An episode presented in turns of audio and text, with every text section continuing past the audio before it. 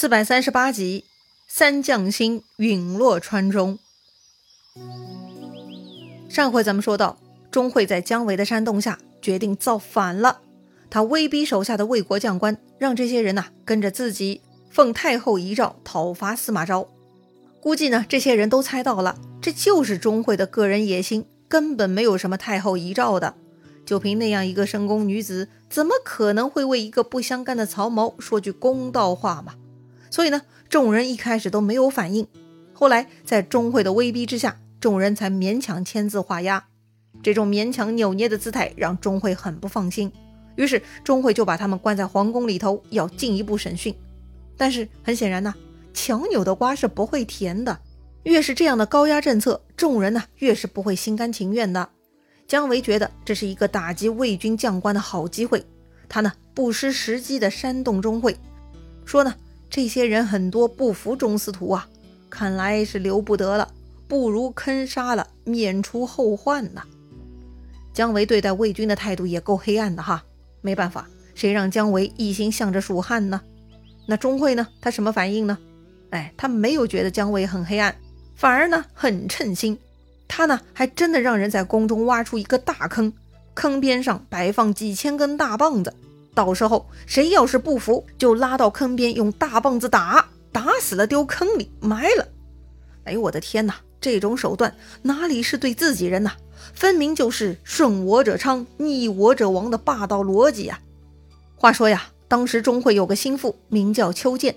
他很得钟会的信任，挖坑棒杀众将领的计划呢，邱建也知道。这个邱建呢，还是个有心人。他的前任上司名叫胡烈，此刻呢也被钟会关在宫里，就是待宰羔羊了。胡烈对邱建有恩，所以他们关系很好。邱建不忍心老领导这样被杀，就偷偷将钟会的计划告诉了胡烈。胡烈得知钟会如此心狠手辣，非常痛苦啊。如果顺着钟会，那就是谋逆造反。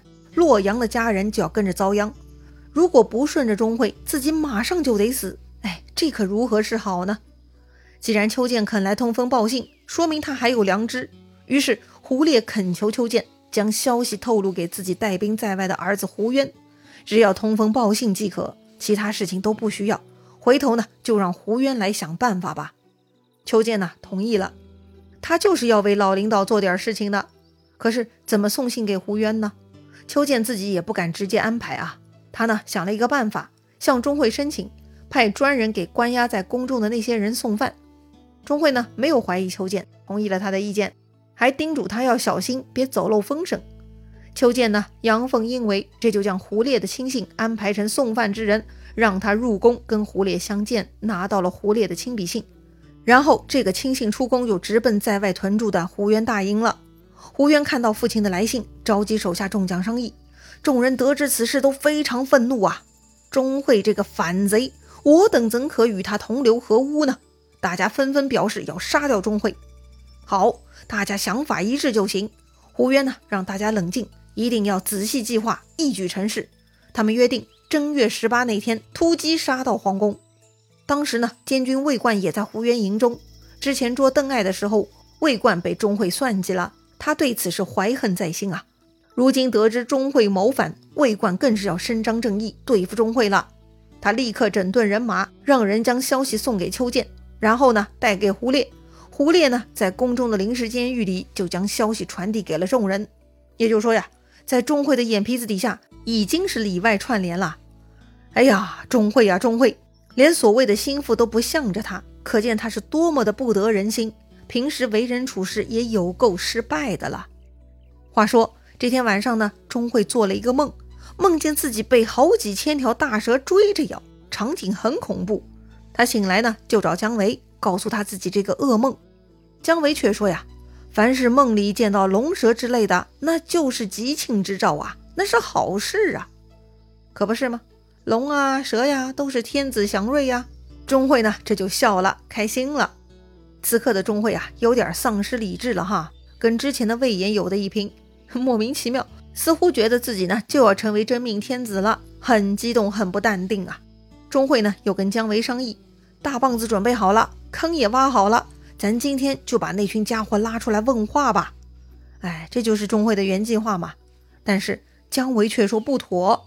他说呀，自己已经观察过了，这些人还是不服，就算眼下为了逃命勉强答应，日后啊还会来谋害钟司徒的。所以呢，姜维觉得不如趁早斩草除根。聪明的钟会啊，此刻已经彻底没有思考能力了，他根本是不计后果，居然就相信了姜维的话。他呢，已经忘记权力界限了，他忘记这些将领在外头还有人呢。如果全部杀害，钟会就会成为大家共同的敌人了。或许呢，钟会是看惯了司马家族的跋扈，他以为自己也可以像司马兄弟一样了。总之呢，他居然真的不计后果，让姜维带领武士去杀掉那些魏国将领。太好了，姜维很高兴，他立刻领命准备行动。可是呢，或许是太高兴了，乐极生悲了，姜维呢忽然一阵心痛，直接昏倒在地，过了半晌才苏醒过来。而这个时候呢，下面来报说宫外很吵，似乎来了很多人。于是钟会令人前去查探。哎呀，就听到外面喊声大震，四面八方涌入了无数魏军，将皇宫呢就给包围了。不好，这必然是关在里头那些人搞鬼，得赶紧先斩了他们呐！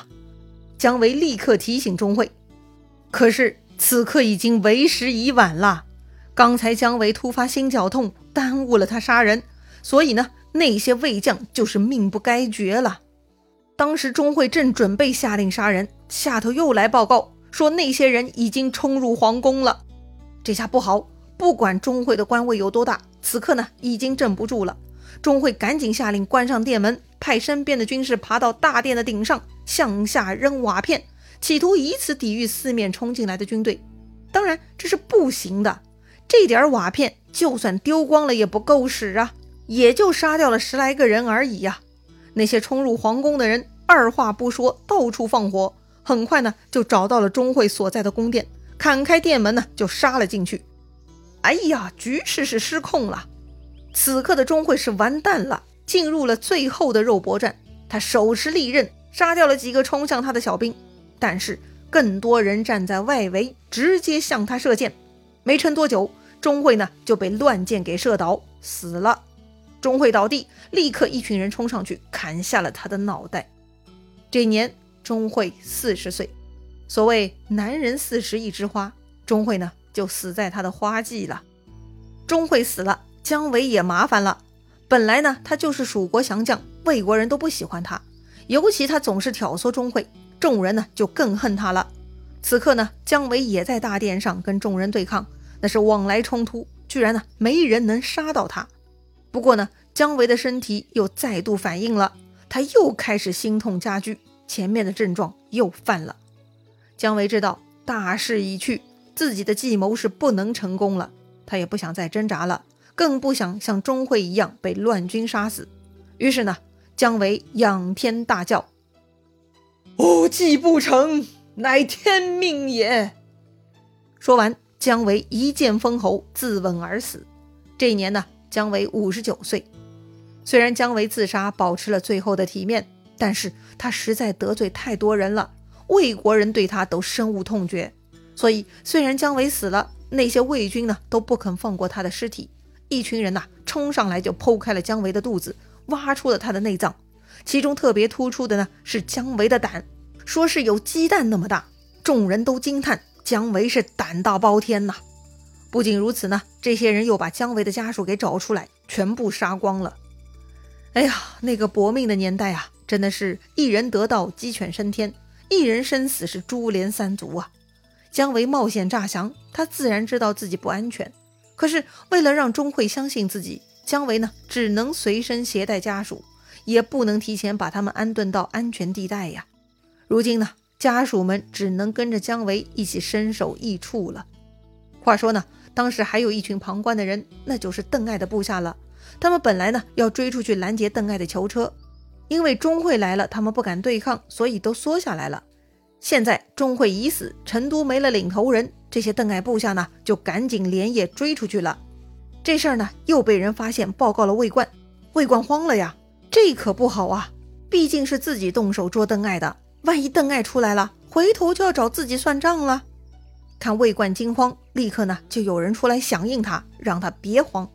这个人呢名叫田旭，本来也是邓艾的部下。前面呢他跟着邓艾翻越摩天岭过来的，在游江城那会儿呢，田旭曾经站出来劝谏邓艾，说大军劳累，先休息一下再前进。结果呢这话就刺痛邓艾了。邓艾觉得田旭扰乱军心，当时就要杀掉田旭，是众将求饶，邓艾才饶了田旭的。但田旭呢，为此一直怀恨在心。现在啊，既然魏冠担心，田旭就主动提出，说自己愿意去了结了邓艾，为自己报仇。好极了哈！魏冠立刻给田旭五百人，让他去追邓艾。当时邓艾呢，已经被人从囚车里放出来了。邓艾正准备回成都呢，远看田旭带人过来了，邓艾还以为田旭是来接自己的呢，根本就没有防备。等田旭冲到邓艾面前。邓艾啊，还没来得及问情况，田旭突然提刀，就把毫无防备的邓艾给砍死了。看到父亲被砍，邓忠知道来者不善，立刻拿起武器抵抗。但是田旭带来五百人呐，邓忠也不是他们对手，最终呢被砍死在乱军之中。哎呀，就这样，邓艾父子也就彻底结束了。说起来呢，邓艾、姜维、钟会也都是一场缘分呐。从头到尾都是姜维敌人的，只是邓艾，他俩是棋逢对手，纠缠了很多年。而钟会呢，就是个心胸狭窄却心高气傲、有领军之才的复合型人物哈。钟会的出现，使邓艾跟姜维的斗争变得不同寻常了。钟会跟邓艾就是同时间的内斗，他俩是严重内卷。姜维看出了这个破绽，所以在邓艾攻破成都之后，姜维就利用钟会跟邓艾的私仇，借钟会之手灭邓艾。也算是借刀杀人了，可惜啊，姜维也算不上善类哈，死在他手里的魏国人也是不计其数，所以呢，最终姜维死在魏国人手里也算是给个交代了。这三个人呢，邓艾体现的主要是他的才能，他出奇谋，攻克万难，帮助魏国平定了西蜀，确实他的功劳最大，最值得肯定。但是邓艾做事不谨慎，被上司司马昭给做掉了。邓艾的故事呢？只是再度给后世提供了一个“狡兔死，走狗烹”的典故啊。钟会呢也很有才能，非常有野心。虽然他很聪明，看透了司马昭，但他还是缺乏力挽狂澜的大才能。他最后一段日子偏听姜维的煽动，使钟会呢在错误的道路上越走越远。